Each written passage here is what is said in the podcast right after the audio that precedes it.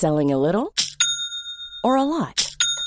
Shopify helps you do your thing however you cha-ching. Shopify is the global commerce platform that helps you sell at every stage of your business. From the launch your online shop stage to the first real life store stage, all the way to the did we just hit a million orders stage. Shopify is there to help you grow. Shopify helps you turn browsers into buyers with the internet's best converting checkout.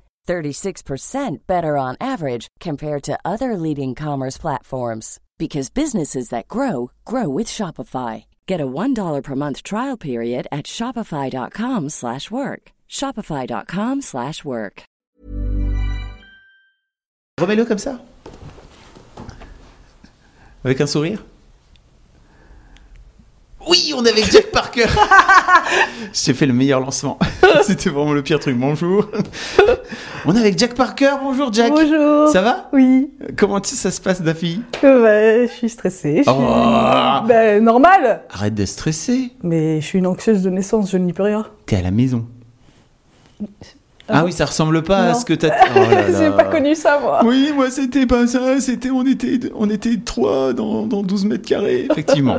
Oui. C'était il y a longtemps. Il y avait un furet qui puait à l'étage du dessous. Oh là là, mais commence pas à raconter aux... des histoires à tous les gens. Oui, effectivement. Avant, nous étions dans, une, dans un appartement à Lille, euh, en location, et il y avait au second une personne qui détenait un furet. qui, était, qui sauté très très mauvais, qui venait taper à notre porte d'être fois. Voilà. J'ai pris dans mes bras.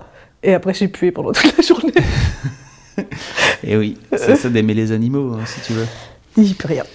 On est là surtout pour parler de ton livre Oui, et de, ça, de c'est ce que, de ce que tu as fait de beau depuis que tu es ai partie de chez Mademoiselle. Regardez-moi ça comme c'est beau. moi.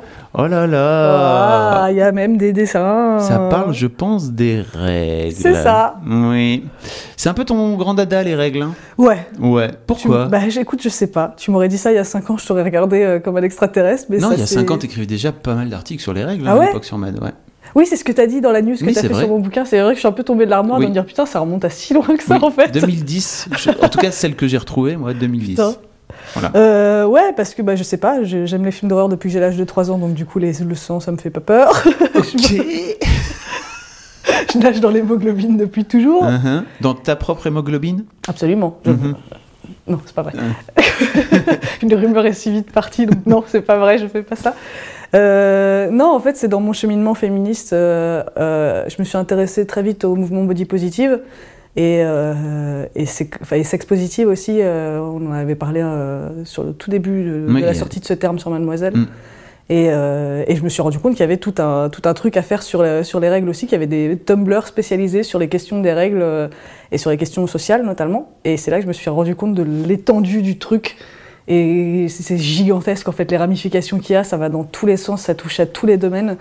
Et, euh, en fait, pour moi, c'est un véritable cheval de Troie, c'est-à-dire que ça permet de, prendre un angle qui est un peu niche, mais de, tabler sur tellement de sujets en même temps et de régler tellement de questions à la fois. Et en plus, c'est tellement percutant parce que forcément, les règles, ça peut pas laisser indifférent. C'est euh, même si, que ça dérange, que ça dérange pas, il y a quand même toujours une réaction assez, euh, viscérale. Et, et du coup, ouais, je trouve que c'est le meilleur sujet possible pour faire passer plein d'autres choses, que ce soit les questions de féminisme, de genre, d'acceptation de soi, euh, de, euh, de culture, religion, société, finance, euh, tout ce qu'on veut. Et, euh, et voilà, je m'en suis rendu compte en écrivant ce, enfin d'abord en créant mon blog Passion Monstrue en juin 2015, et ensuite en écrivant ce bouquin donc un an après, euh, que ouais, si j'aurais pu, il aurait pu faire euh, 1500 pages ce livre quoi. Il a fallu que je me que je que je réduise au maximum le truc pour prendre vraiment la, la substantifique moelle de chaque sujet, parce que c'est il y a tellement de choses à en dire quoi. Parce que tu parles vraiment de plein de choses, en fait, dedans, tu as des conseils, tu as des trucs sur euh, la cup, les différentes protections, etc. Mais il y a un moment donné où ça part carrément en essai euh, Bah sociétal, euh, parce que tu peux pas t'empêcher, Euh, où, tu, où tu rapproches un petit peu, le, effectivement, le tabou qu'il peut avoir autour des règles, euh, autour de bah, la dépréciation en général de Ouais. tout ce qui touche au féminin dans, dans la société, quoi. Ouais. Et, euh, mais en fait, on a décidé très tôt avec mon éditeur d'en faire un truc très personnel. Euh, parce que lui, ce qu'il voulait, c'était Jack Parker. Qui, voilà, il voulait pas que ce soit n'importe qui qui écrive ce bouquin, donc il fallait qu'il y ait du Jack Parker dedans. Et c'est pour ça que j'ai mis un point d'honneur à rappeler ça régulièrement à travers le bouquin. euh, parce que je parle de mon expérience personnelle, je parle de comment moi je gère les douleurs, comment je vois mes propres règles, et à chaque fois je rappelle que c'est mon expérience, qui est quand même une expérience privilégiée, parce que j'ai pas de maladie, je suis valide, euh, je travaille de chez moi, donc du coup, bah, c'est facile. C'est-à-dire que quand j'ai mal, bah, je reste au lit, c'est pas compliqué. Et, et, que le plus important, c'est quand même que bah, chaque règle et chaque personne est différente et que du coup, au final, c'est bien d'avoir toutes les clés possibles. Donc c'est ce que j'ai essayé de faire dans le bouquin, de donner un maximum de d'indications, de, de, possibilités, mais le choix ne revient qu'à la personne, euh, qu'à la personne qui lit le bouquin après. Quoi.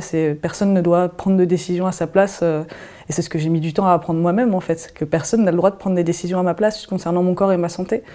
Et euh, oui, parfois on prend des décisions qui sont pourries, parce qu'on sait qu'on utilise un truc qui est pas bon pour la santé, mais l'important c'est de savoir que c'est pas bon pour la santé. Après, si on choisit de l'utiliser quand même, bah, on gère les conséquences, et, et voilà, même si dans certains cas, donc notamment dans le cas des, périodes, des, protections périodiques, euh, c'est pas de notre faute.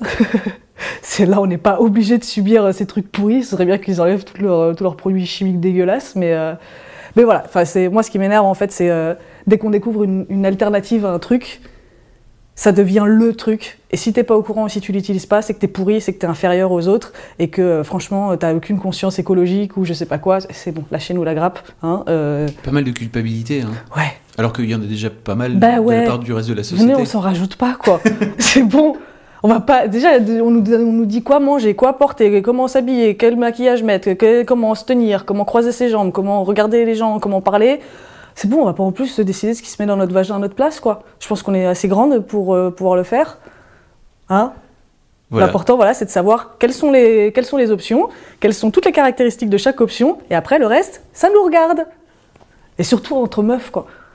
T'es parti tellement vite là, direct. Ouais Je, je m'énerve bah, C'est pour ça que tu vois que ça part en essai rapidement ce bouquin. C'est parce que je peux pas m'empêcher de partir dans la revendication parce que c'est ouais, ça me passionne en fait. J'ai pas fait semblant d'être passionné par ce sujet, au moins ça se voit. ah oui ça, bah c'est quand même un sujet, c'est comme comme tu dis un sujet un peu niche. Bah ouais. Sur lequel as, alors que t'as tiré en fait de dans, dans tout. Bah ouais.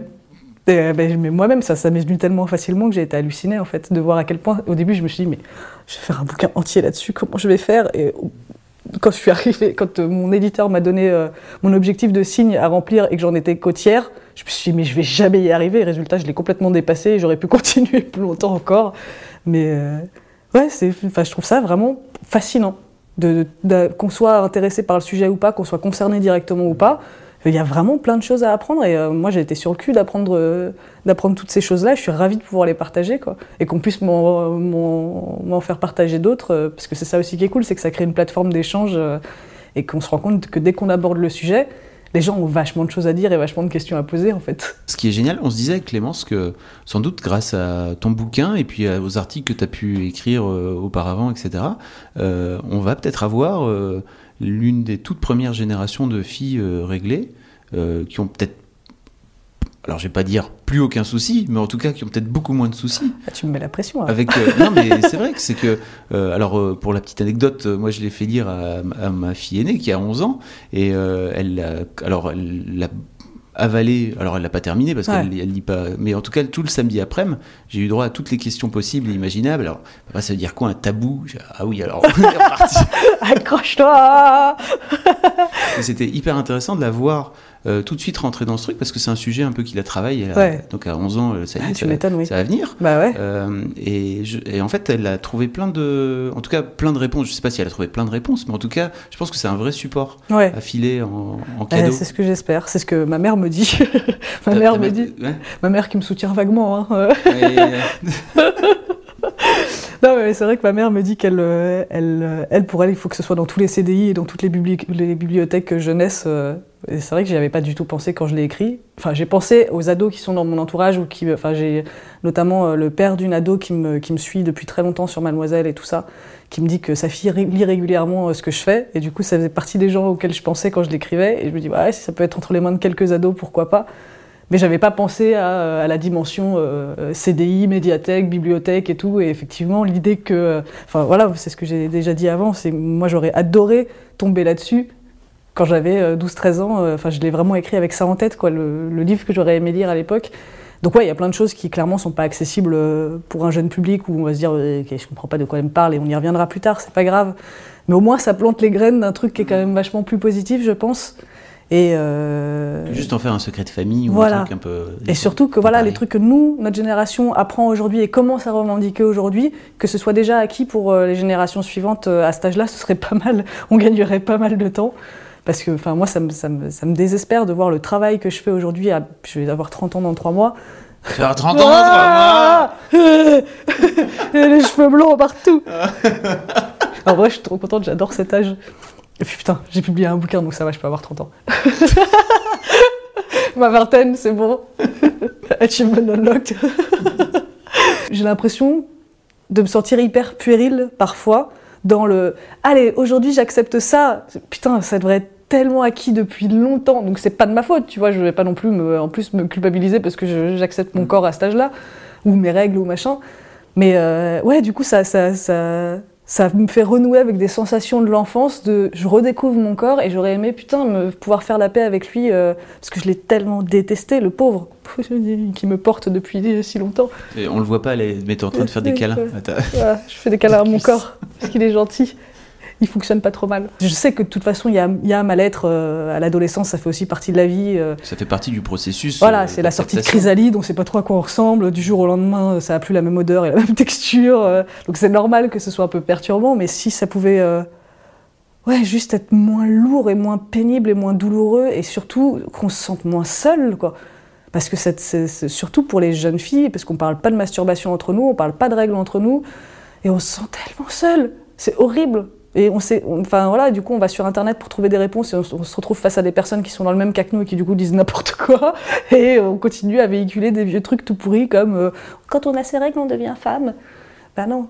C'est pas parce que t'as tes règles à 10 ans, t'es une femme, tu te fous de ma gueule ou quoi? J'espère bien pour toi que non, c'est horrible. Garde ton enfance, accroche-toi à ton enfance, c'est précieux.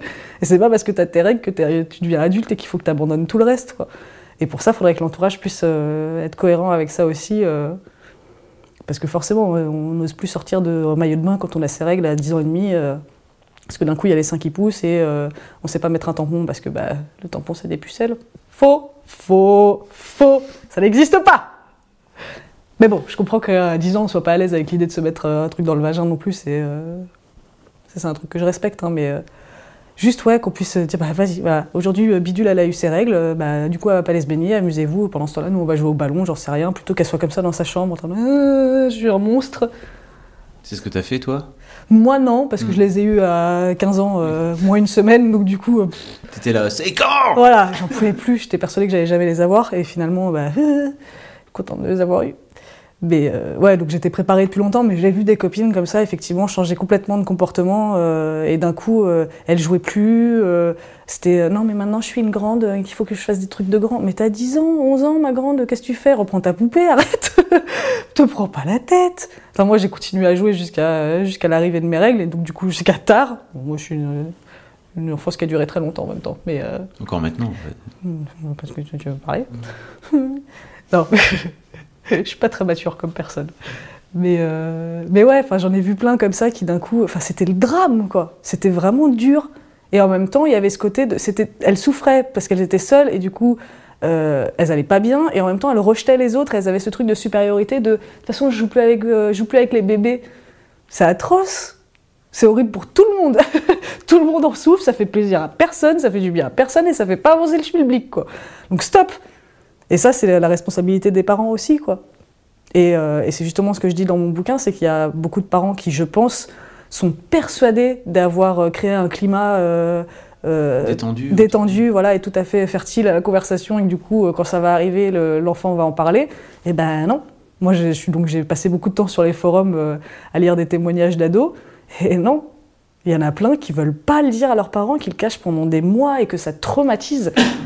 Et, euh, et pourtant, enfin, je, sais très bien que, euh, enfin, il y a pas de question. Elles disent très bien, il n'y a pas de question culturelle, religieuse ou je sais pas quoi, il n'y a pas de tabou. C'est juste que, bah non, c'est intime, donc je le garde pour moi. Mais du coup, elles galèrent, et elles font n'importe quoi et euh, elles se mettent, elles se mettent en danger parce qu'elles elles savent pas comment se servir de leur protection. Il y en a qui disent, oh non, moi je mets un tampon une semaine avant et une semaine après mes règles pour être sûre. Non, faut jamais mettre de tampon Oups. quand on n'a pas ses règles. jamais, jamais. Donc voilà, du coup. euh, L'éducation, il y a encore du taf à ouais. faire. Mm. Oh ouais. Et même, à enfin, pourquoi l'école ne prend pas aussi partie Ah, ça, prenante euh, dans, dans cette, dans cette éducation-là. Ah, mais ça, les cours d'éducation sexuelle et de biologie, là, ça me, j'en ai des sueurs froides quand j'y repense. Lève le bras. pour, une, pour une éducation Attends, je lève sexuelle. pas trop parce que j'ai des auréoles, je crois. Fait chaud, je suis. Euh, oui, euh, les cours de les cours de SVT, moi je me souviens que c'était effectivement on parle des règles, mais en interne, Mm. donc tout ce que nous on voit pas et qui euh, jusqu'à ce qu'on se pose vraiment des questions de quand est-ce que j'ovule, machin, tout ça. En vrai, on s'en fout. Euh, et surtout, c'est la reproduction. Bah, déjà, ouais, ok, savoir comment ça marche la reproduction, c'est cool, mais quand tu as 12 ans, tu t'intéresses plus à ce qui se passe dans ton corps actuellement, là, tout de suite, plutôt que dans 50 millions d'années, parce que clairement, quand tu vois la maternité à cet âge-là, ça te paraît ouh Donc c'est bien de le savoir, mais je pense qu'on ne devrait pas mettre l'accent là-dessus euh, en priorité, parce que du résultat, euh, ouais, on connaît pas notre anatomie, on sait pas à quoi ça ressemble, on a que des plans de coupe de l'intérieur et de l'extérieur, on sait pas à quoi ça sert. Le clitoris, alors là, quand il est mentionné, c'est vraiment juste, oui, alors là, il y a ça, le clitoris, euh, et on n'en parle plus jamais. Espérons que c'est en train de changer justement avec ce la nouvelle vu, ouais. génération de, profs là qui arrivent. et-. Ça c'est cool. Et j'ai vu qu'il y a aussi, enfin il y a plein d'assos qui font des interventions euh, de plus en plus euh, sur la sexualité euh, et le corps, mais c'est des assos extérieurs, donc du coup il faut déjà que le, bahut soit d'accord à la base. C'est pas encore une obligation dans le programme, et je pense que ça devrait l'être. Parce que ouais, on sait pas comment ça marche. C'est voilà ce que je raconte dans les témoignages que j'ai lus sur les forums. Le nombre de gamines qui disent ouais moi j'ai eu des pertes marron, j'ai cru que je m'étais chié dessus, mais du coup c'est pas mes règles. Bah si. Et ça fait six mois qu'elles ont leurs règles et qu'elles pensent qu'elles n'ont pas leurs règles parce que ça ressemble pas à ce à quoi elles, avaient pensé. Elles pensaient qu'elles allaient avoir un torrent de, par exemple. Comme dans les publicités. Non, je pense qu'elle pourrait- s'attendait à avoir un torrent de sang rouge éclatant, écarlate, euh, alors que bah non, souvent effectivement quand ça commence, c'est une espèce de, de, de, de, de- marron visqueuse. Enfin, ça dépend des gens encore une fois, hein, mais c'est souvent ça. Et euh, si personne te l'a dit, bah tu sais pas trop ce que c'est. Pareil, les pertes blanches, elles savent pas comment ça fonctionne ni ce que ça veut dire. Il y en a plein qui disent ah j'ai eu mes pertes blanches, ça veut dire que je vais avoir mes règles très bientôt. Sauf que les pertes blanches, effectivement, se déclarent à la puberté et ça peut annoncer l'arrivée des règles, mais entre le moment où elles arrivent et le moment où on a ces règles, il peut se passer des années, ce qui a été mon cas par exemple. Donc euh, elles savent rien, quoi. Elles savent rien du tout. Et c'est pas leur faute, parce qu'en plus, déjà on leur dit à l'école, on leur dit rien à la maison, et euh, j'ai regardé ce qui, se, ce qui se disait un peu, je suis allée dans les bibliothèques municipales pendant mes recherches euh, pour voir ce qui se faisait un peu en matière de guide de la sexualité et du corps euh, pour les ados. Putain, c'est vraiment euh, tout en surface, hein. On est... euh, on est très dans les. Alors, les discours Ouais, sont cool. c'est ta prochaine mission. c'est T'as trouvé ce tout ton, que trouvé prochain projet. C'est ce que mon oncle m'a dit. Il m'a dit Hé, prochaine étape, la sécurité. Je... Euh, euh, vaste sujet. En tout cas, bravo. Merci. Si vous voulez entendre plus, euh, Jack parlait de, de règles. Tu avais fait une émission pendant une heure et demie, Ouais. quasiment, avec, euh, avec Navi et SML. Tout à fait. On, on vous mettra la barre, la- les liens dans la barre d'infos. et, euh, et puis, bravo, c'est trop beau, c'est trop chouette. Merci vraiment. beaucoup. Trop fier. Ouais, c'est moi qui a fait. Attends, Oh, les bah, auréoles. Et puis, à bientôt, Jack. À bientôt. cool. Ciao.